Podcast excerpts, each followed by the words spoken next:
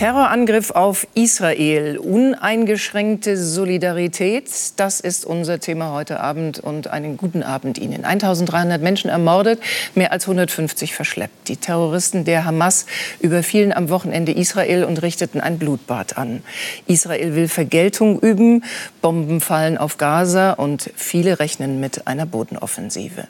Droht eine Kettenreaktion im Nahen Osten und wie weit geht sie, die Solidarität mit Israel, die jetzt von der Politik beschworen wird. Wir müssen reden mit diesen Gästen. Der Parteichef der Grünen, Omid Nuripur. Armin Laschet, CDU-Außenpolitiker. Der Terrorismusexperte Peter Neumann. Der israelisch-deutsche Pädagoge Meron Mendel. Stuart McKennett von der Washington Post. Und im Einzelgespräch die Bundesaußenministerin Annalena Baerbock. Sie sind zu Gast bei Maybrit Illner. Und die begrüßt alle Gäste ausgesprochen herzlich. Meron Mendel ist bei uns in Tel Aviv geboren, seit vielen Jahren in Frankfurt lebend. Sie sind der Leiter des Anne-Frank-Zentrums. Herr Mendel, erste Frage heute Abend. Wie geht es Ihren Freunden, Ihren Angehörigen? Also die Israelis äh, sind generell optimistisches Volk und äh, man hat das Gefühl, man hat schon alles erlebt und doch seit Samstag leben wir in einer ganz anderen Zeit. Mhm. Meine Familie geht dementsprechend gut. Mein jüngster Bruder ist ein von 300.000 Reservisten. Er musste am Samstag äh, in die Armee einziehen. Mhm. Und äh, zwischen Samstagabend bis Montagmittag äh, kamen die Hiob-Botschaften auch bei mir an, so ungefähr zwei, drei Stunden nacheinander. Also erstmal ruft ein Vater, erzählt, sein achtjähriges Tochter ist ermordet. Dann ruft ein Freund, erzählt, seine Schwester ist ermordet worden mit ihrem Mann. Danach spreche ich mit dem 16-jährigen Sohn, der im Krankenhaus liegt, verwundet. Er war sechs Stunden unter der Leiche seiner Mutter. Also das sind die Geschichten, die nach und nach eindringen, auch hier, auch zu, auch zu mir. Das sind Kindheitsfreunde, das sind Familienangehörige und äh, ja, das ist sehr, sehr schwer, sowas zu verdauen. Verglichen wird jetzt mit ähm, 9-11, verglichen wird mit dem Yom Kippur-Krieg. Denken Sie in diesen Vergleichen oder sagen Sie auch, das ist unvergleichlich, was da an Grausamkeit an den Tag gelegt wurde? Also ich brauche diese Vergleiche nicht. Also das, diese Ausmaß, diese tiefe Trauer, das sind die, die Gedanken an Kinder, fünf, sechs, zehnjährige Kinder, die ihre Eltern verloren haben und sind gerade in diesen Minuten irgendwo in Gaza verschleppt, alleine. Ich brauche gar keinen Vergleich. Das ist für sich so, so was von einem, also jede von diesem Schicksal ist so bedeutend und und so der, Herz, der Herzzerbrechen, dass, ja. dass ich brauche überhaupt keinen Vergleich. Das steht für mich absolut alleine. Dieser letzte Samstag wird als schwarzer Tag in die Geschichte eingehen. Das Grauen traf die Menschen an einem Feiertag. Sie wurden gejagt, gekidnappt, viele wahllos niedergemetzelt. 1300 Todesopfer, darunter Frauen und Kinder.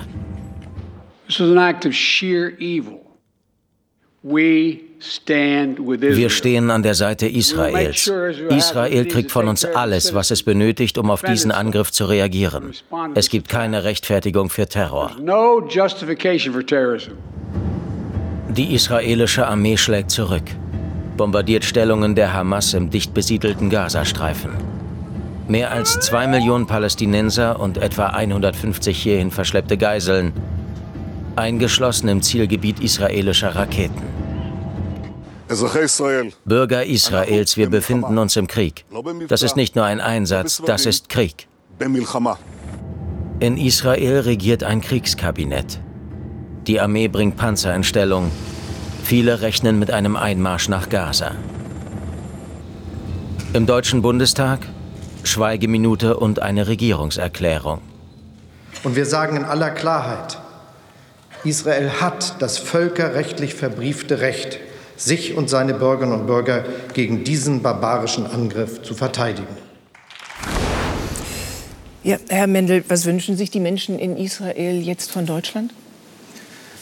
Also die Menschen in Israel wünschen sich insgesamt die Unterstützung der internationalen Gemeinschaft. Also wir müssen noch vor Augen halten, äh, es war eine Schweigeminute auch in der UN-Menschenrechtskommission für die Hamas-Leute, also nicht für die, für die israelischen äh, Zivilisten. Also diese internationale Unterstützung und Deutschland als enge Freundin von Israel soll ganz vorne sein. Mhm. Und, äh, Vor allen Dingen in den internationalen Organisationen. In den internationalen Organisationen. Es gibt auch deutsche Bürgerinnen und Bürger, die verschleppt wurden. Also da habe ich in den letzten äh, Tagen auch mit Freunden, Familienangehörigen von Deutschen Verschleppte, die wünschen, dass die Bundesregierung noch speziell für die deutschen Bürgerinnen und Bürger, junge Menschen, die, äh, die in Gaza sind, auch auch Senioren, es gibt auch Holocaust-Überlebende, die dort in Gefangenschaft sind. Und da da kann man, das kann man die Bundesregierung alles tun, um die zurückzuholen. Wir sind in Washington heute verbunden mit Stuart McKennett, in äh, Frankfurt geborene Kollegin, die bei der Washington Post arbeitet und dort eine Ostexpertin ist. Und wir müssen fragen, Stuart McKennett, warum das alles so plötzlich geschah. Fehler des Militärs, Fehler der Geheimdienste. Gibt es da neue Antworten auf ein Kopfschütteln? Naja, es ist kein Geheimnis, das hört man auch aus israelischer, äh, von israelischer Seite, dass dieses als ein Totalversagen der israelischen Geheimdienste gewertet wird. Also dass ein Militärschlag, also so wird dieser Anschlag von Hamas beschrieben, ein sehr gut durchplanter Militärschlag dieses äh, Ausmaßes geschehen konnte, ohne dass internationale Geheimdienste dies mitbekommen haben. Äh, das wirft viele Fragen auf. Was wir wissen, ist, dass es am Samstag früh, kurz bevor die Drohnen die Kommunikationsmittel dieser Soldaten und der militärischen Stellung äh, am Gaza ähm, beschossen haben, dass es dort Hinweise gab beim israelischen Geheimdienst, dass sich Dinge tun in Gaza, die äh, nicht üblich waren, also dass da ja. etwas äh, im Gange war. Und man hat Warnungen äh, geschickt an die, an die Grenzposten, aber diese wurden zu, zu spät gesehen. Also, und dann ähm, hat die Hamas eben äh, Kommunikationsmittel der Soldaten und der Armee ausgeschaltet mit den Drohnen. Und so wurde, äh, äh, so konnten die Soldaten eben auch nicht nach Hilfe rufen. Und deswegen kam es zu diesen großen Massakern in diesem Ausmaß. Ähm, aber ich möchte gerne noch ein, äh, ein Detail dazugeben, bitte.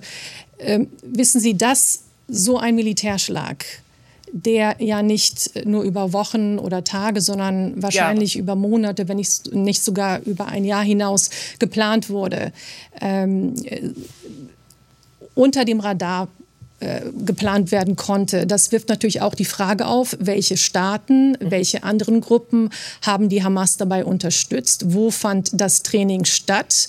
Äh, diese Trainingseinheiten wurden nicht nur in Gaza trainiert. Also das wirft natürlich Fragen auf, die äh, wir alle in den nächsten Wochen und Monaten beantworten werden oder zumindest die Antworten suchen danach. Müssen. Und dann wird man auch darüber sprechen müssen, wer sind die Unterstützer die Unterstützer der Hamas. Armin Laschet ist bei uns, ehemaliger CDU-Vorsitzender, vor allen Dingen aber Nahostexperte und Außenpolitiker in der CDU. Herr Laschet, die Ukraine muss den Krieg gewinnen. Das hören wir von allen Seiten.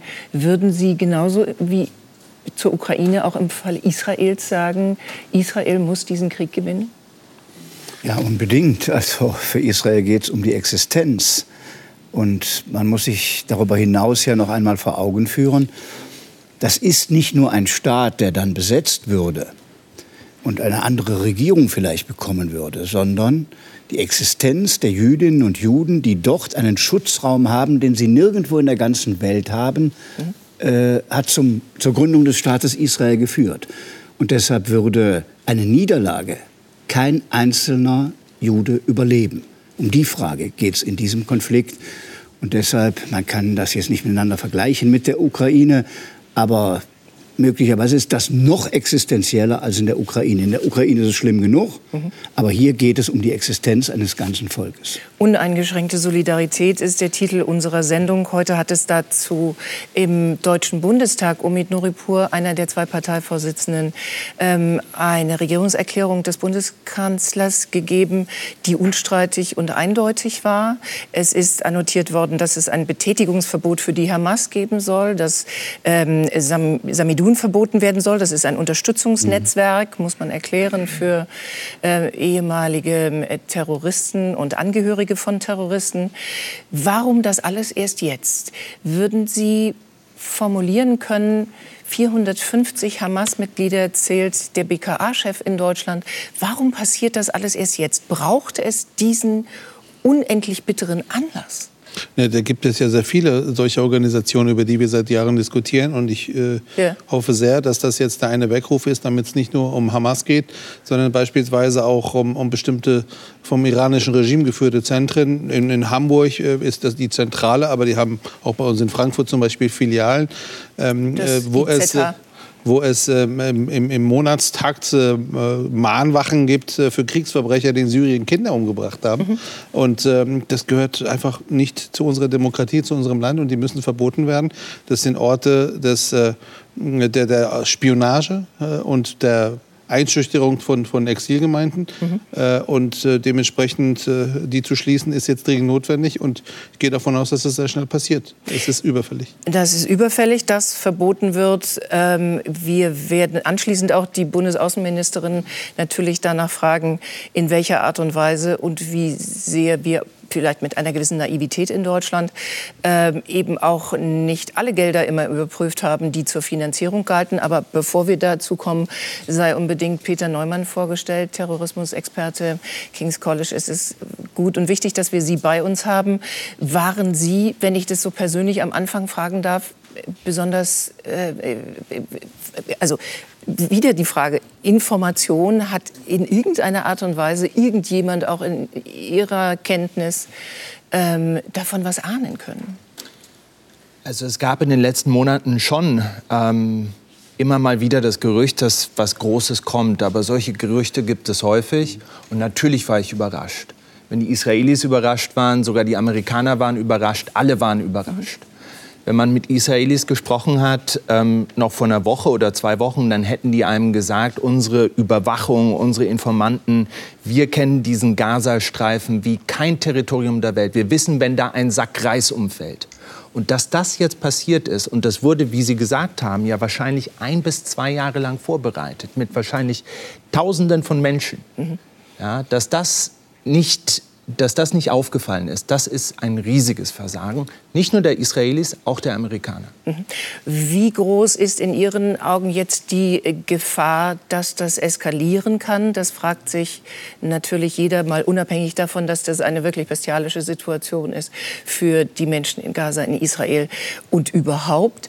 Ähm, wie groß ist in Ihren Augen die Gefahr, dass das also ich glaube, das Risiko geht's natürlich, äh, das gibt es natürlich und deswegen ist es wichtig, dass äh, Staaten wie Deutschland, europäische Staaten darauf hinwirken, dass es nicht eskaliert, dass es nicht zu einem regionalen Flächenbrand wird. Ich glaube, jetzt in der nächsten Zeit wird sich die Auseinandersetzung vor allem in Israel und um Israel herum abspielen. Ich glaube nicht momentan, ja. Stand heute, dass es in einem Interesse irgendeines arabischen Staates ist, offen in diesen Konflikt einzugreifen. Momentan noch nicht.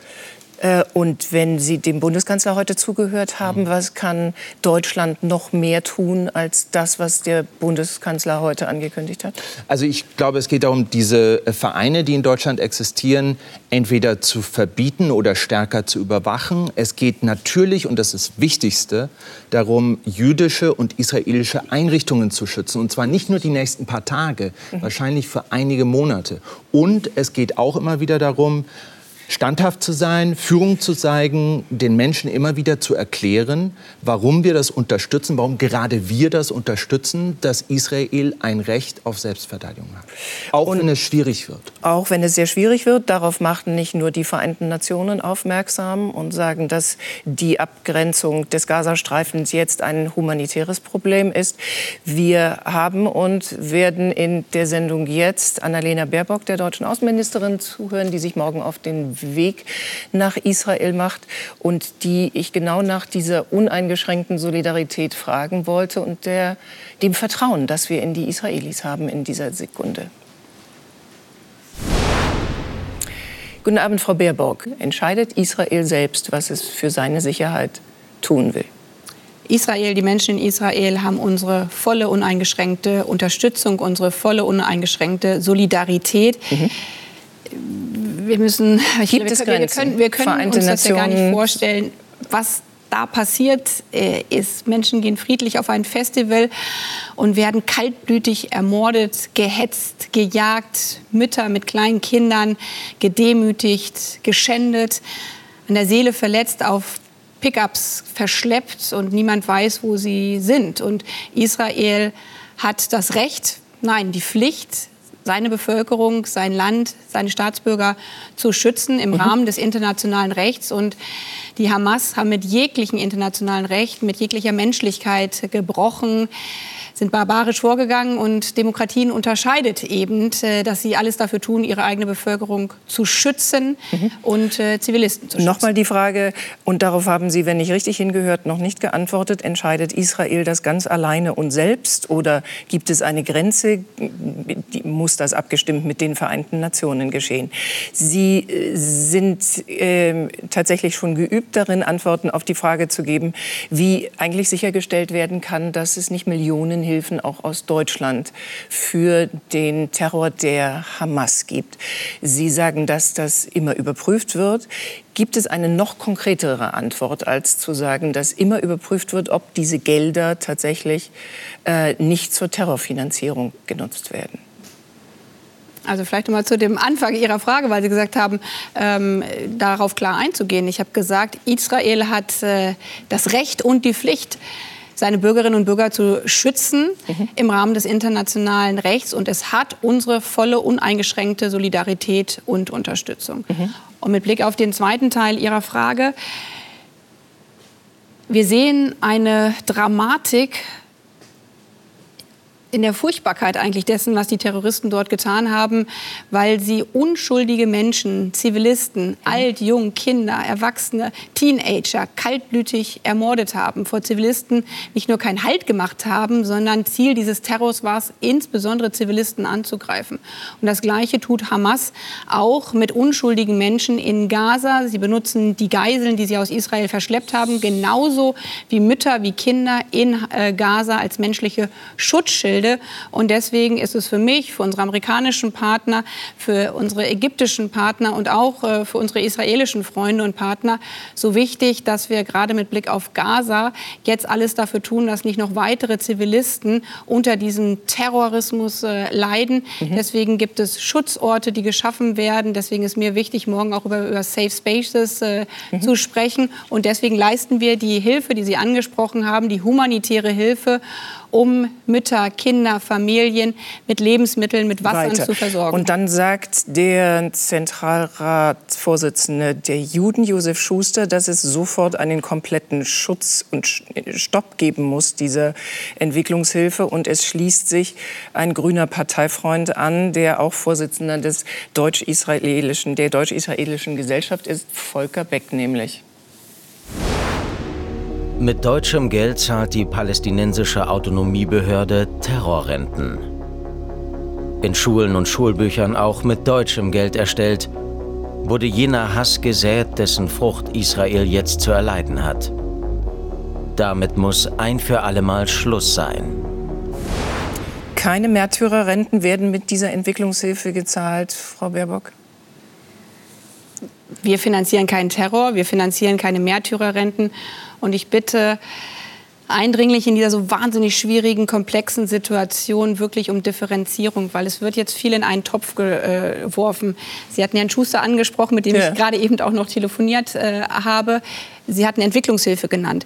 Die Bundesregierung, die Entwicklungsministerin, aber wir als Bundesregierung haben diese Entwicklungshilfe äh, ausgesetzt. Wir zahlen derzeit keine Entwicklungshilfe, aber weil die humanitäre alles, Hilfe, weil wir alles noch, noch mal überprüfen. Genau, ja. humanitäre Hilfe ist, ist etwas anderes. anderes. und das ist wichtig, weil zu unterscheiden und genau. das unterscheiden wir jetzt und hier an dieser Stelle. Genau, und deswegen sind wir mit Herrn Schuster auch mit Blick auf die humanitäre äh, Hilfe überhaupt nicht auseinander. Und der Deutsche Bundestag hat gerade mit allen demokratischen Parteien genau das in einem Antrag auch beschlossen dass wir weiterhin diese Lebensmittelversorgung, Wasserhilfe für Kinder, für Familien in Gaza leisten. Gemeinsam mit den Vereinten Nationen werden Lebensmittel reingebracht. Das ist schon klar. Und das ist was komplett anderes äh, als äh, Schulbücher, die auch nicht mit deutschem Geld finanziert werden. Auch das ist mir wichtig. Ja. Wenn jetzt suggeriert wird, in der Vergangenheit wäre das passiert, das ist falsch. Das ist falsch.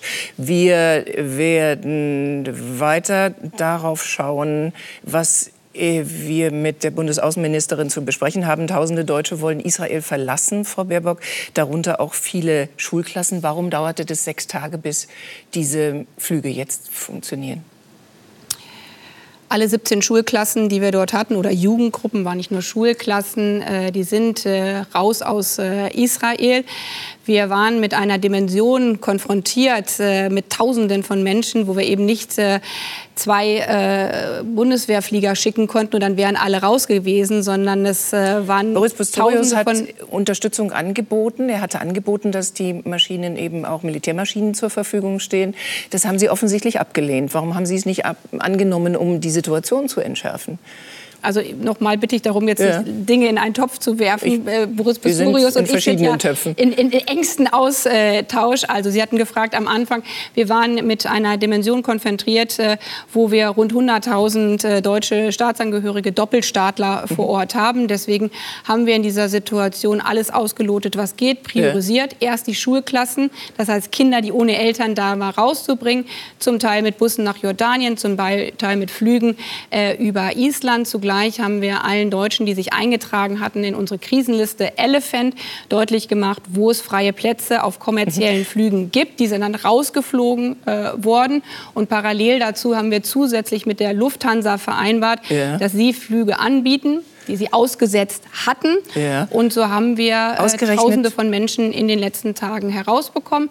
Und, und jetzt planen wir weiter mit Blick auf die Luft, Lufthansa ja. und schauen in Kombination, äh, wie wir dabei auch äh, zum Beispiel das unterstützen können mit weiteren Flügen der Bundeswehr. Genau diese Schulklassen, die Sie, ich will das nur formulieren, die Sie priorisiert haben oder angeblich priorisiert haben, die beklagen nun bitter, dass leider das Außenministerium da überhaupt keine Hilfe war, dass es entweder den Lehrern oder anderen internationalen Hilfsorganisationen zu danken war, dass sie über Busse dann Flughäfen und privat bezahlte Flieger erreichten.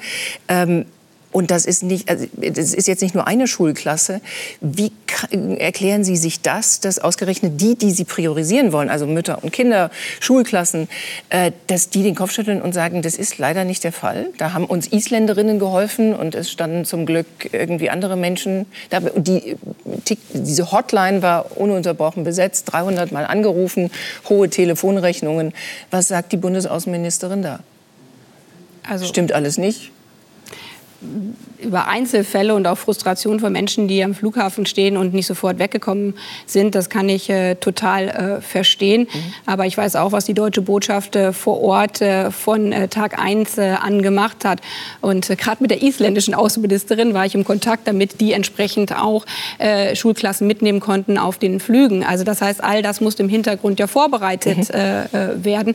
Aber es ist immer so, dass es Einzelfälle gibt, wo manche dann zu Recht auch sagen, das ist nicht schnell genug gegangen. Uns war wichtig, dass wir diese 17 Schulklassen als allererstes äh, rausbekommen. Ja. Und auch da noch mal. Sechs Tage sind vergangen. Wenn man es zuspitzt, ja, aber trotzdem muss man, glaube ich, in so einer Situation schauen, wie die Situation sich vor Ort darstellt. Es ist nicht so wie in einer normalen Situation, dass alle erstmal zum Flughafen äh, mhm. fahren können und dann gucken wir mal, wer auf welche Maschine kommt.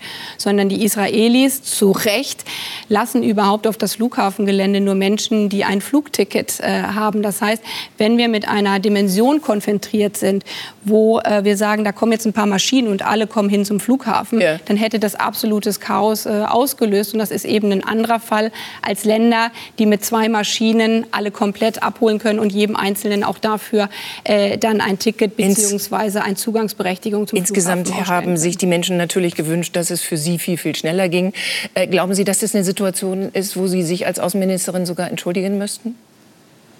Also ich bin absolut damit beschäftigt, äh, dass wir diese Flugverbindungen ausweiten äh, können. Ich möchte an der Stelle auch noch mal betonen, wie gesagt, so sehr ich verstehen kann, dass es Einzelfälle gibt, äh, wo man bei der Hotline nicht durchgekommen mhm. ist.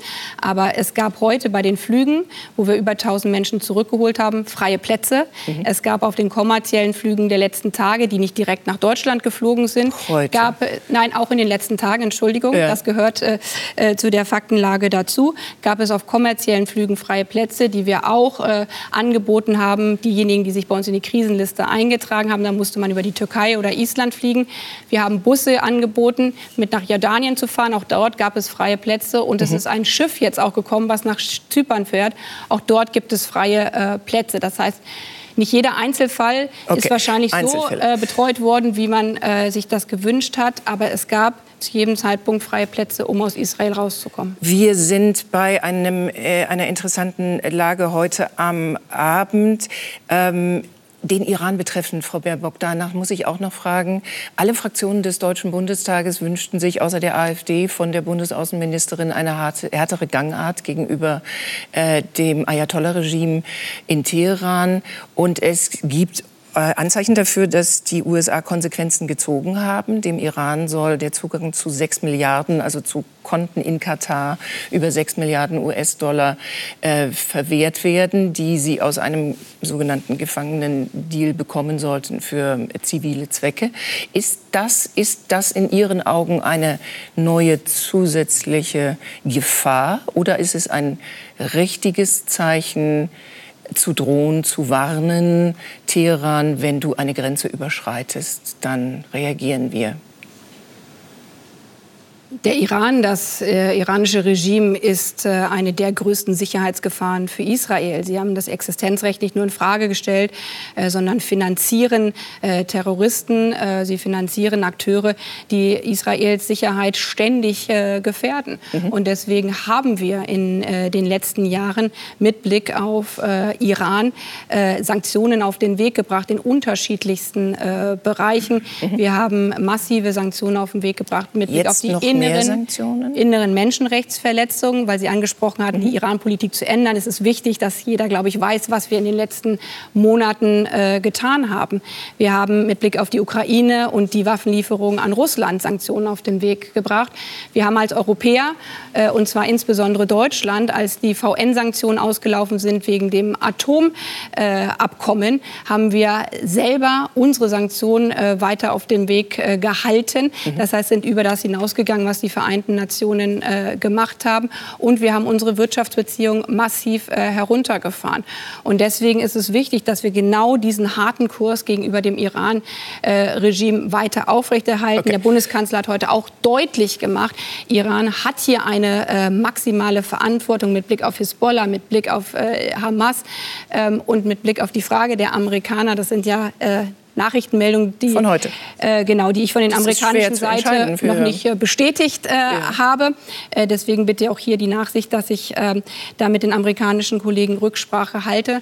Aber anders als die Amerikaner hat ja die deutsche Bundesregierung eben äh, nicht solche Zahlungen auf den Weg äh, gebracht. Deswegen ist das eine ganz andere Situation für die Amerikaner, weil wir mit Blick auf die Sanktionen, die wir erlassen haben, da eben auch auf einer ganz anderen Stufe mit Blick auf unsere härtere Gangart stehen. Der Außen Außenministerin wünschten sich die Fraktionen des Deutschen Bundestages. Frau Baerbock, letzte Frage. Was wissen Sie über die offenbar präzise oder nicht präzise zu benennenden äh, sieben deutschen Geiseln, die ähm, im Gazastreifen sind? Haben Sie Kontakt zu den Menschen? Ist die Frage Gibt es, äh, ja, gibt es Möglichkeiten einzuschätzen, wo die sind? Haben Sie Kontakt zu ihnen? Auch das sind ja furchtbare äh, Bilder, die wir dort gesehen haben. Ähm, auf einigen Videos äh, ist klar und deutlich, dass es sich um Deutsche oder Doppelstaatlerinnen handelt, äh, dass wir mehrere äh, Doppelstaatlerinnen, deutsche Staatsangehörige unter diesen äh, Geiseln äh, haben, darunter auch Frauen mhm. und Kinder. ich bitte um Verständnis, dass ich in einem Fernsehen nicht über die persönlichen Punkte der Personen sprechen kann, angesichts der dramatischen Lage, in der sie sich gerade befinden. Äh, der ähm, Emir von Katar ist ja gerade äh, in der Stadt. Darüber habe ich, darüber hat der Bundeskanzler, der Bundespräsident mit äh, Katar gesprochen. Alles dafür zu tun, äh, mit Blick auf ihre Kanäle ja. und äh, die deutschen Geiseln, äh, was möglich ist an Vermittlung, das auf den Weg zu bringen. Das wird morgen, auch wenn ich nach Israel reise, natürlich eins der zentralen Themen für mich sein, auch mit den Familienangehörigen, mhm. die zum Teil in Israel sind, mich persönlich auszutauschen. Aber man Isaac kann sich das Herzog. kaum vorstellen, wenn man diese Bilder sieht, wie dort äh, Menschen, Frauen verschleppt worden sind, blutüberströmt auf diese Pickups. Und wir tun alles, dass äh, diese Menschen wieder in Sicherheit kommen können. Der ähm, israelische Präsident Isaac Herzog sagte, dass es sich um sieben Erwachsene handeln soll. Danach wollte ich Sie wenigstens gefragt haben. Annalena Bernbock, danke für Ihren Besuch heute hier bei uns im Studio. Danke ebenso. Und wir sind wieder in der Runde und äh, fragen eine eigentlich unaussprechliche Frage, Meron Mendel. Wie können die Israelis dieses Leid ertragen? Da werden Geiseln genommen. Es ist eine furchtbare Situation für alle Angehörigen. Eigentlich gar nichts zu wissen, außer dass man beständig Angst hat. Ja, also kann man nur die ehemalige israelische Ministerpräsidentin Golda Meir zitieren, die damals in der Yom Kippur-Krieg ähnliche Zustände hatte. Und sie meint, wir haben eine Geheimwaffen, mhm. wir haben nirgendwo wir hingehen können. Und das, das ist, beschreibt gerade, was ich von vielen in Israel höre. Einerseits die große Bestürzung, aber auf der anderen Seite diese Gefasstheit und, Gefasstheit und das, das Gefühl, das, ist, das geht um unsere Existenz, wir müssen, das, wir müssen durch. Mhm. Wir müssen durch die Situation noch mal nach ähm, Washington gefragt. Stuart McKennett, äh, Bilder im Netz sind entsetzlich. Die Hamas nutzt offensichtlich auch Social Media äh, zur psychologischen Kriegsführung. Ähm, wie kann man, was kann man dagegen tun? Ja, absolut. Also die Bilder, die man im Netz sieht, äh, sind auf der einen Seite Bilder der getöteten Israelis, ähm, wo die Hamas im Prinzip ihren Anhängern zeigt, seht, was wir äh, tun konnten. Äh, wir sind in das Land eingedrungen und haben Israelis in Israel getroffen. Ja. Äh, das sind sehr schwierige Bilder, die äh, wir uns alle leider anschauen müssen, äh, von getöteten Frauen, verbrannten Kindern. Also das sind Bilder, die habe ich zu Zeiten des IS äh, im Netz äh, analysieren müssen und äh, sowas findet man jetzt dort. Auf der anderen Seite ist natürlich das Kalkül der Hamas auch gewesen, dass Israel reagieren wird auf diesen Angriff, mhm. dass äh, daraufhin natürlich die israelische Armee Stellungen im Gazastreifen angreifen wird, dass es zu Zivilisten, dass Zivilisten Opfer werden, wer, äh, werden von äh, israelischen Angriffen und diese Bilder werden dafür genutzt, um eben die arabischen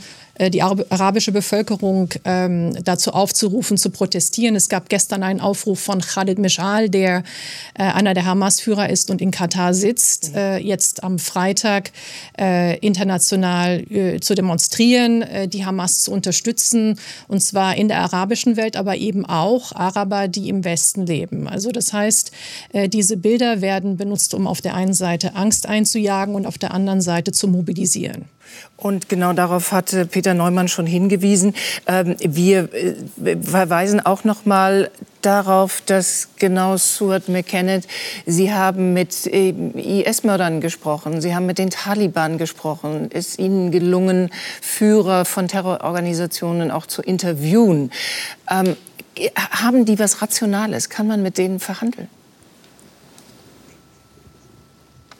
Das kommt darauf an, mit wem Sie dort gesprochen haben. Also es gibt äh, innerhalb dieser Terrororganisationen auch unterschiedliche ich sage jetzt mal, Innergruppierungen. Auch innerhalb der Taliban haben wir das gesehen. Nur leider ist es oftmals so, dass die, ähm, dass die Extremisten innerhalb dieser Gruppierung, und ich rede jetzt nicht von Hamas, weil die Hamas hat jetzt mit dem, was äh, am Samstag passiert ist, äh, eine Grenze überschritten, die äh, wir bisher noch nicht gesehen haben. Also ich äh, ja. Äh, denke, das war auch ein Zeichen dafür, dass man nicht sprechen möchte. Also man will nicht verhandeln, man unterstützt auch nicht die, äh, die Verhandlungen, die momentan stattfinden zwischen Israel und anderen arabischen Staaten. Also das war eben die Message. Und äh, da muss man äh, natürlich sehen, wie man in Zukunft auch damit umgehen wird. Mit wem kann man im Gazastreifen überhaupt sprechen? Wer wird äh, dort dann eingesetzt werden. Mhm. Und äh, das sind alles offene Fragen. Unter den Ermordeten und unter den Geiseln Armin Laschet sind Menschen aus verschiedensten Nationen. Darüber haben wir auch schon gesprochen. Wie, wie ist denen jetzt zu helfen, international zu helfen? Wie geht man mit äh, Kontakten um? In welcher Art und Weise kann ein Land, kann eine Regierung versuchen, ähm, die Landsleute, aber natürlich auch allen anderen Geiseln zu helfen? Man fragt sich das ja in aller Verzweiflung. Hält also, da jetzt jeder einzeln Kontakt? Bei denen, die jetzt als Geiseln im Gazastreifen sind, äh, haben wir ja gerade gehört, Klar. gibt es kaum Ansprechpartner auf der Hamas-Ebene, jedenfalls, wenn wir uns um die deutschen Staatsbürger kümmern, für die deutsche Bundesregierung. Deshalb, trotz mancher Kritik von einigen, habe ich es für richtig gehalten, dass der Bundeskanzler heute den Emir äh, von Katar getroffen hat. Mhm. Äh, Außenpolitik ist eben nicht alle zu belehren, sondern mit denen, die entscheiden, zu reden.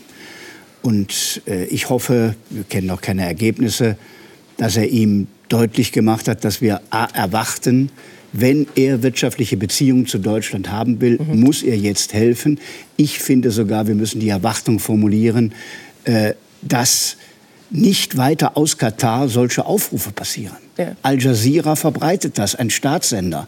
Und der Aufruf am morgigen Freitag, überall in der Welt jüdische Einrichtungen zu attackieren, kommt direkt aus Katar.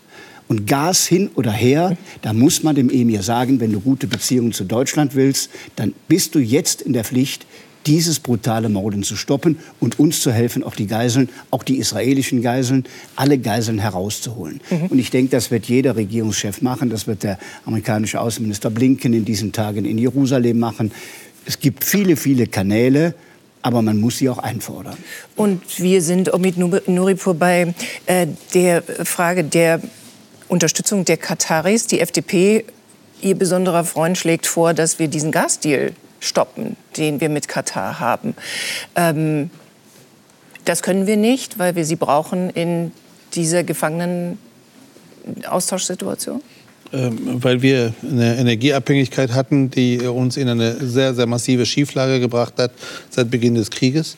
Mhm. Äh, aber ich teile sehr, was Armin Laschet gesagt hat. Erstens muss man mit denen reden, weil die einen gewissen Einfluss haben als Hauptfinanzier, ich sage jetzt mal, der Muslimbrüderschaft weltweit. 1,3 Milliarden. Äh, äh, sowohl der Muslimbrüderschaft in Ägypten als auch in der Türkei, als auch, äh, als auch der Hamas äh, haben sie eine zentrale Rolle. Und zweitens muss man also der Tacheles reden. Und äh, ähm, das ist auch das äh, Richtige und Notwendige heute gesagt worden. Aber das muss weitergehen. Ich teile, was, was Armin Laschet dort gesagt hat. aber wenn wir über die Frage der Geiseln sprechen, wenn wir davon sprechen, dass es beispielsweise Korridore geben muss, damit ja. die Zivilisten auch raus können aus, aus, aus, aus Gaza, wenn denn die Bodenoffensive äh, kommen soll, wovon ich ehrlich gesagt ausgehe. Mhm. Äh, wenn man äh, tatsächlich irgendeinen Einfluss nehmen will auf das Geschehen auf der Hamas-Seite, dann muss man mit den Kataris natürlich sprechen. Ähm, Israel Katz, ein Minister des äh, israelischen Kabinetts, sagt, kein Stromschalter wird umgelegt, kein Wasserhahn geöffnet und kein Treibstofflaster fährt rein, bis nicht alle israelischen Geiseln nach Hause zurückgekehrt sind. Peter Neumann, das ist nicht nur verständlich, sondern es ist ähm, ein äh, Herzenswunsch, dass die Menschen natürlich ähm, befreit werden sollen aus dieser entsetzlichen Situation. Das ist eine wie große Illusion? Das weiß ich nicht. Ich hoffe sehr, dass die Israelis eine, eine Strategie haben, dass sie klare Ziele haben, dass sie einen Plan haben, ähm, dass sie wissen, was sie tun. wenn Sie vor einer Woche noch mit einem israelischen General oder einem israelischen Nachrichtendienstler gesprochen hätten, der hätte Ihnen gesagt, wir wollen da nicht rein in den Gazastreifen, mhm. weil das ist ein sehr, sehr, sehr dicht besiedeltes Territorium. Es, nur mal zum Vergleich, es ist kleiner als die Stadt Köln von der Fläche, ja. hat aber doppelt so viele Einwohner, mehr als doppelt so viele Einwohner, sehr dicht besiedelt. Und wir wissen natürlich, dass Hamas sehr eng mit diesem Territorium verwoben ist. Das ist ja nicht nur eine Terrororganisation, das ist eine Partei, das ist eine religiöse Bewegung, das ist eine Wohlfahrtsorganisation und das ist ganz, ganz schwierig, dort zu kämpfen und Leute dort zu befreien. Und letzte Woche hätte Ihnen noch jeder Israeli gesagt, wir wollen da nicht rein. Die Situation hat sich jetzt geändert ja. auf der israelischen Seite, aber die Bedingungen im Gazastreifen sind im Prinzip immer noch dieselben. Also das wird unglaublich schwierig werden. Ja. Äh, statt Gaza aufzubauen, auch mit hm. dem vielen Geld aus Europa, haben die Terroristen Absolut. etwas anderes getan, nämlich äh, diesen Bereich an vielen Stellen untertunnelt. Das heißt, wir sehen jetzt auch immer mit allen Bomben und allen Aktionen der Israelis, dass Menschen sterben in der Zivilisten sterben. Richtig. Und ich glaube, dass äh, natürlich für die Israelis ist diese Geiselbefreiung die höchste Priorität. Ich befürchte, und ich habe auch heute mit so Spezialkräften gesprochen, also das wird unglaublich schwierig sein. Das ist ja in gewissem Sinne eine Falle, die die, die, die Hamas den Israelis stellt. Also dass die Israelis dann in Häuserkämpfe verwickelt werden, dass Gebiete vermint sind. Ja. Und natürlich wird Hamas auch versuchen, im Prozess der israelischen Befreiung dieser Geiseln weite, weitere israelische Soldaten als Geiseln zu nehmen. Also eine Art Teufelskreis in Gang zu setzen. Mhm. Also für mich ist das, wird das eine der schwierigsten, militärischsten Operationen, von der ich jemals gelesen habe. Aber es geht ja nicht nur um die Geiseln. Es geht im Übrigen, ich glaube, in, in allerletzter Linie um Vergeltung sondern es geht darum, dass man einfach die Infrastruktur, die Fähigkeiten der Hamas bekämpft und, zerstört, mhm. damit es nicht in vier Wochen von neuem losgeht, wenn, wenn es mal zu Ende ist. Und deshalb, äh, das ist Teil dessen, was wir die ganze Zeit benennen. Wenn wir sagen, Israel hat die Pflicht und das Recht, sich zu verteidigen, ja. dann gehört das dementsprechend dazu. Wir sind, äh, Herr Mendel, bei der Frage, ob äh, tatsächlich die Hamas, glauben Sie, vernichtet werden kann. Das ist das Ziel der israelischen Regierung. Das ist, würde jetzt von der Regierung als Ziel benannt. Mhm. Äh, ich würde schon sagen, das ist ein, kein realistisches Ziel. Also die Hamas ist nicht zu, komplett zu besiegen, auszurotten. Also realistisches Ziel wäre, wie schon äh, genannt, die Infrastruktur zu, der Hamas zu, zu beschädigen. Ja. Es, kann, es kann dazu kommen, dass viel Waffen, der gerade dort äh, gibt, äh, in Bestand genommen wird. Man kann äh, die, die führende Persönlichkeit der Hamas gezielt töten. Das ist gerade die oberste Priorität der militärischen Aktionen, so also gezielt Anführer zu töten. Ja. Aber am Ende, egal, auch wenn dieser Krieg äh, Wochen oder Monate dauert, die Hamas ist eine Tatsache in Gaza. Und wir müssen schon, und wenn es geht um Strategie, muss Israel eine Strategie entwickeln, wie gehen wir damit um, dass wir die Hamas nicht nur in den nächsten Monaten, sondern in den nächsten Jahren und den nächsten Jahrzehnten noch in Gazastreifen als die Macht, an die Macht haben. Ja. Und da ist die nächste Frage an Armin Laschet, äh, dass Sie völlig zu Recht äh, darum kämpfen, dass Anrainer Israels ähm, wenigstens gute Beziehungen zu Israel entwickeln und äh, Golfstaaten jenseits des Irans ähm, eben auch Abkommen schließen mit dem Land. Ist in dieser Zeit, Herr Laschet, einfach vergessen worden oder übersehen worden, dass immer noch diese Palästina-Frage nicht gelöst ist und zwar seit 75 Jahren nicht gelöst ist? Naja, die ist durch viele Versuche nicht gelöst worden. Man war manchmal knapp davor bei Oslo, beim Barcelona-Prozess. Äh, der ermordete israelische Ministerpräsident Rabin hatte sich mit Arafat verständigt. 97 Prozent des Territoriums sollten zurückgegeben werden. Dann begann die nächste Intifada, die nächste Gewalt. Und der Prozess der regionalen Integration der Nachbarländer ist zunächst mal unabhängig davon. Und das ist das Besondere an diesen Abraham Accords, wie sie genannt werden, 2020 geschlossen. Abraham-Abkommen, genau. Vier arabische Länder sagen zum ersten Mal nach 50 Jahren Krieg, Feindschaft, Kampf, Wir nehmen diplomatische Beziehungen mhm. zu Israel auf. Wir haben Wirtschaftsbeziehungen. Wir haben Kultur- und Wissenschaftsaustausch. Wir, wie die Vereinten Arabischen Emirate, lassen jüdisches Leben wieder zu, bauen eine Synagoge in Abu Dhabi. Das war das Hoffnungszeichen, das wir hatten. Bahrain, Vereinte Arabische Emirate, mhm. Marokko und Sudan sind die vier Länder.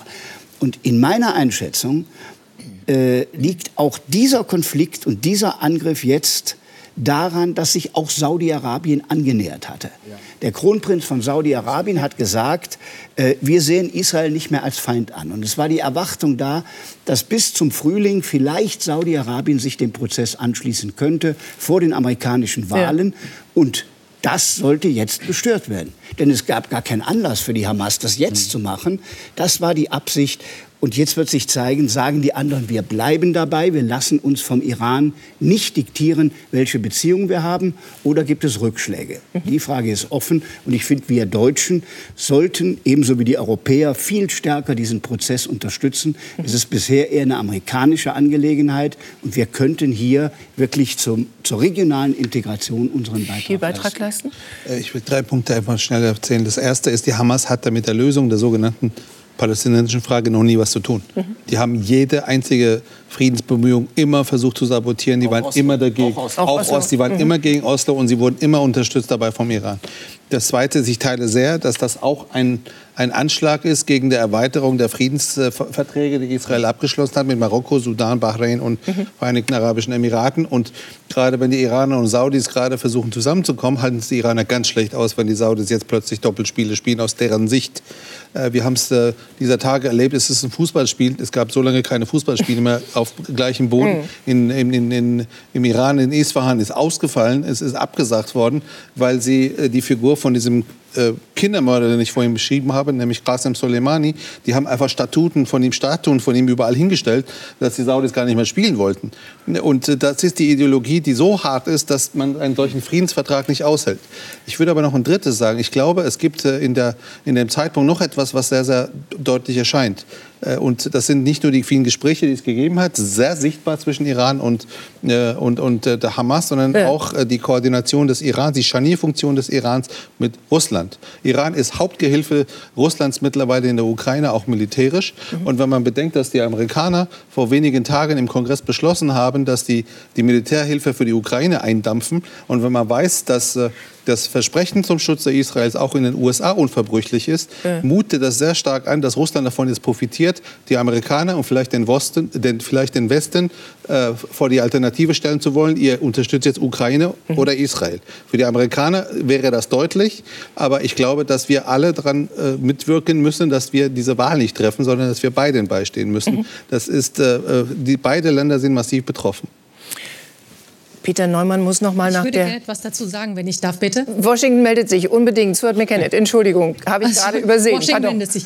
Nein, nein, nein, alles gut, kein Problem. Also wir haben ja jetzt in der Runde sehr oft das, äh, gehört, dass der Iran das Problem ist. Und ähm, wenn sich alle in der Runde einig sind, dass der Iran das Problem ist oder auch mitunter das Problem ist und äh, die Hamas und andere Gruppierungen unterstützt und eben nicht will, dass es zu äh, mehr Friedensabkommen im Nahen Osten kommt, dann äh, muss man sich natürlich auch die Frage stellen, ähm, wie will man dann noch argumentieren, dass ein Nukleardeal mit dem Iran äh, tatsächlich für mehr Sicherheit im Nahen Osten sorgt, weil das natürlich dafür sorgen würde, dass der Iran noch mehr Geld in die, dem Iran noch mehr Geld in die Hände fällt und äh, dadurch mehr äh, Terrororganisationen unterstützt werden. Das Fragen ist die eine Frage an die, um mit Nuripur, ist das, Sekunde, ist das, was wir nun wissen, nicht eigentlich der Tod des Anti-Atom-Abkommens?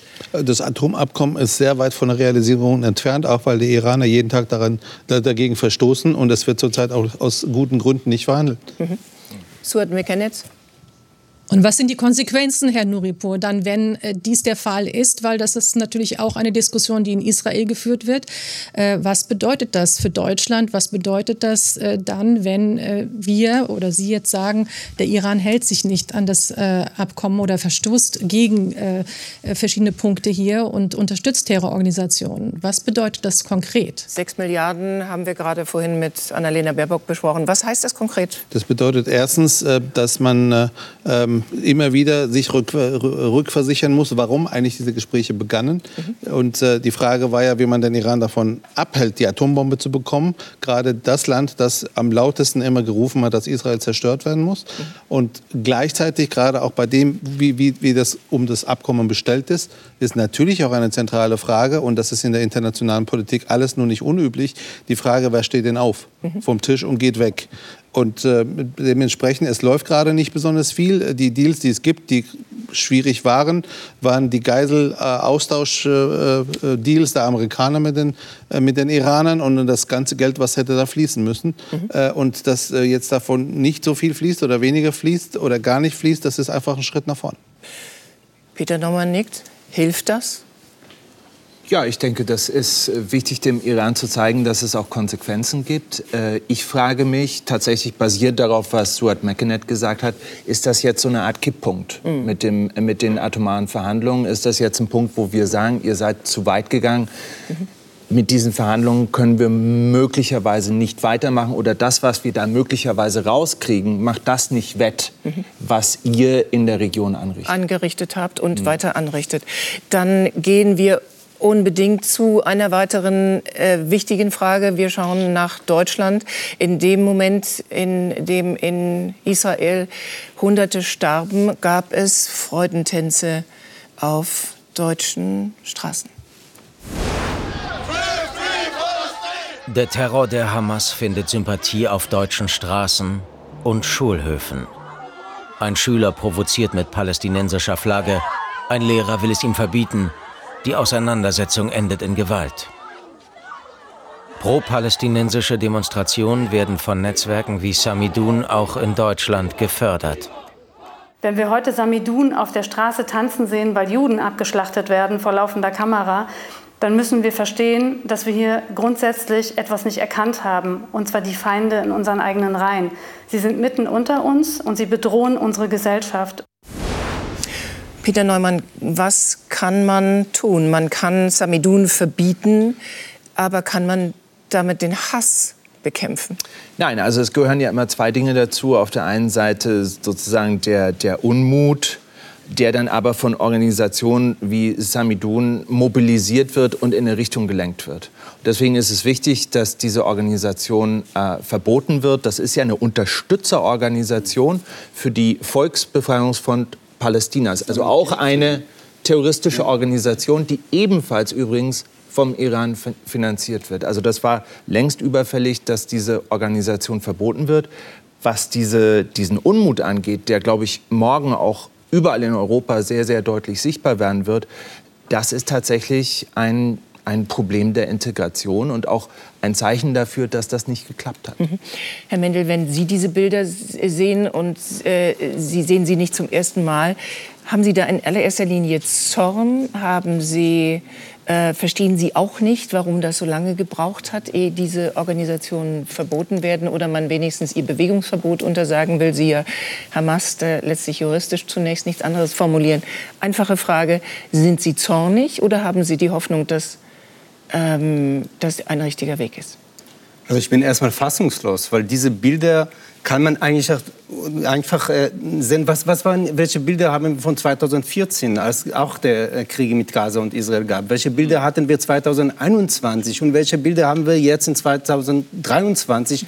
Die sind identisch. Das bedeutet, die, also diese, diese Gruppierungen, diese Milieu, die ist ununterbrochen da. Und wenn wir in diese Zeiten dazwischen einfach die Augen verschließen, lassen diese Parallelgesellschaften einfach weiter existieren. Also ich stimme Ihnen genau zu, das ist ein Integrationsproblem.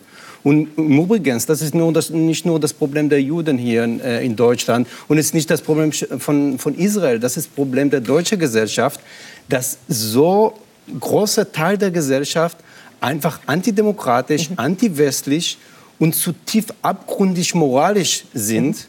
Und da, wenn wir das jetzt nicht wirklich mit, mit allen Mitteln, ich meine nicht nur Polizei oder, oder Staatsanwaltschaft, ich meine in allererster Stelle, das ist eine Aufgabe der Bildung. Ja. Wenn, wenn Schulen dann total abdriften, dann müssen wir mit, mit Lehrkräften da, da dran. Und wir müssen, das ist das Letzte, was ganz, ganz wichtig, wir müssen auch die sozialen Medien genau hinschauen, weil da, was gerade da abläuft, das ist, das ist der Horror. Also da, da werden alle möglichen Verschwörungstheorien, alle möglichen Erzählungen verbreitet. Und das ist jetzt die Aufgabe der Bundesregierung. Antisemitismus hat es leider immer gegeben in Deutschland.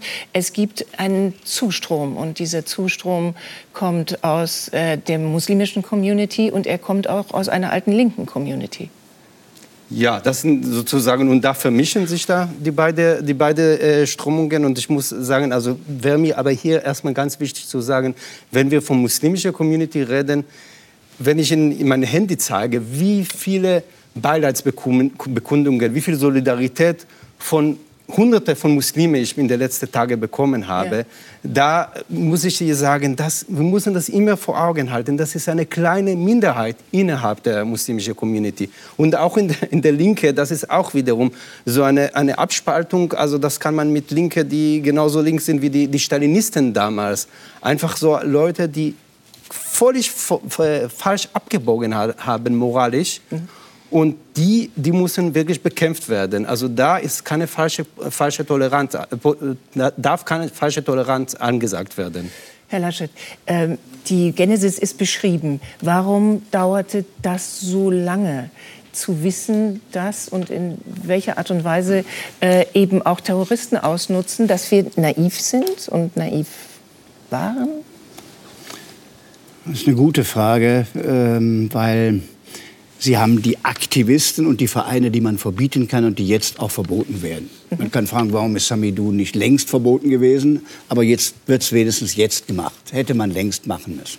Auch die Hamas, Nordrhein-Westfalen. Ja, Hamas, klar. 150 Hamas-Kämpfer. Hamas war schon länger verboten. Ja. Aber das Schlimme sind ja nicht die Hauptaktivisten, die man packen kann und die man verbieten kann, sondern diese Breite von Menschen, die auf die Straße gehen und das mitmacht. Mhm. Günter Balge, äh, Integrationsbeauftragte in, in, in Neukölln, Neukölln, hat ja. das ja eben beschrieben. Sie sagt das übrigens auch seit 20 Jahren, weil sie aus diesen Familien kommt. Mhm. Und ich muss sagen, ich habe mich auch lange um Integration bemüht. Äh, es stimmt, eine große Mehrheit denkt nicht so. Aber äh, die islamischen Verbände, haben mich in diesen Tagen tief enttäuscht. Tief enttäuscht. Sie waren immer unsere Gesprächspartner. Die türkische Gemeinde hat Klartext geredet gegen die Hamas, eine säkulare Organisation. Aber was Herr Masjek und der Zentralrat der Muslime und andere haben überhaupt nichts gesagt, wenn die das nicht sagen ihren Gemeinden, dann ist die Chance, alle zu erreichen, wirklich sehr klein. Mhm. Und das ist ein Stück Zeitenwende. Auch hier müssen wir jetzt sagen, wir werden das nicht dulden. Hier in Berlin gibt es einen Fußballverein, Maccabi. Die Maccabi. Mhm. Die im DFB-Pokal gespielt haben, die können im Moment nicht trainieren, weil ihr Trainingsplatz bedroht wird. Das ist nicht akzeptabel und da erwarte ich auch von der Innenministerin und dem Landesinnenminister, dass sie jetzt alles tun, auch mit Polizei rechtlichen Mitteln dagegen vorzugehen. Um das noch mal nachzureichen für die Zuschauer, das sagte Herr Masiek. Damit nicht noch mehr Opfer in der Zivilbevölkerung beklagt werden, müssen alle Seiten jetzt die Kampfhandlungen sofort einstellen. Das sagt er am zweiten Tag. Ja. Hätte mindestens mal einen Tag sagen können, die Hamas hat ja. hier Unschuldige ermordet, vergewaltigt, genau. Kinder, alles, was wir heute gehört genau. haben. Da kann er fünf Tage später genau. gerne sagen, aber in Gaza gibt es jetzt auch Opfer. Genau. Okay. Und beide aber Seiten klingt so, als würden da zwei Streitparteien so da sitzen. Man muss moderieren. Hier ist ein demokratischer Staat, auf der anderen Seite ist eine Terrororganisation. auch deswegen ist es blank. Und zu spät. Noch eine Bemerkung. Ja. Es ist auch nicht wie beim Yom Kippur-Krieg. Da haben Staaten, Staaten gegeneinander gekämpft. Hier gibt es Terroristen, ja. die losziehen, Haus für Haus die Menschen ja. umbringen. Das ist der Unterschied. Das passiert in keinem Krieg. Es wäre ein Kriegsverbrechen, wenn das Soldaten machen würden. Und wir sagen, ja, beide Seiten sollen jetzt mal friedlich sein. Es geht zu weit. Ähm, warum erst jetzt war äh, die Frage, haben wir eine Naivität gehabt im Blick auf diejenigen, die auch offene Grenzen ausnutzen, um nach Deutschland zu kommen? Muss es, Stichwort Struktur und Begrenzung, eben endlich den Umstand geben, dass wir wissen, wer nach Deutschland kommt? Ähm, das letztere ja. Ähm, aber ehrlich gesagt, ich habe selber 2007 Bücher darüber geschrieben, dass es ein massives Problem gibt in diesem Bereich. Yeah. Äh, Peter Neumann hat darüber Bücher geschrieben. Ich glaube, Armin Laschet hat dazu, dazu auch in seinem Integrationsbuch irgendwie einiges yeah. geschrieben. Es gibt einen linken Antisemitismus, es gibt einen rechten Antisemitismus. Meron Mende arbeitet den ganzen Tag an diesem Thema. Es Eben. gibt linken Antisemitismus, es gibt rechten Antisemitismus, es gibt den, den, den die Leute teilweise mitbringen, der im Übrigen massiv auch staatlich gefordert wird in den jeweiligen Staaten. Ich habe auf dem Schulhof im Iran äh, jeden Morgen Morgenappell gehabt als, als, als äh, äh, in der ersten Klasse, zweiten Klasse, wo wir erstmal alle zusammen rufen mussten, dass wir Israel zerstören wollen, bevor überhaupt der Unterricht angefangen hat. Und äh, wenn die Leute dann hierher kommen, dann muss, ist es dringend notwendig, dass äh, nicht nur pädagogisch auf sie eingeredet wird, sondern dass sie auch sehr klare Grenzen gezogen bekommen. Absolut. Es ist eine Straftat in Deutschland, zu tanzen auf den Straßen und, und Süßigkeiten zu verteilen, weil Leute abgeschlachtet worden sind und dabei Israel-Flaggen zu verbrennen. Und diese, diese Härte auch nochmal sehr klar und deutlich darzustellen, die Grenzziehung ist Teil genau dieses, dieses, äh, dieses Vermittelns dessen, dass das hier nicht diskutabel ist. Mhm. Linker Antisemitismus, rechter Antisemitismus, Peter Neumann äh, und der eben aus äh, der muslimischen Communities. Äh, die große Frage ist, wo fängt man da jetzt an? Also die äh, Antisemitismus lässt sich unterschiedlich begründen. Also es gab immer schon den Klar. rechtsextremistischen es gibt die, den, den, Antisemitismus, der sich durch Israelfeindlichkeit begründet. Das ist einer, den sehen wir bei manchen Muslimen, auch bei manchen Linken, eine falsch verstandene Art von Anti-Imperialismus. Und dann, und das wurde noch nicht diskutiert, gibt es einen Antisemitismus, der sehr stark geworden ist in den letzten Jahren durch Corona und Verschwörungstheorien.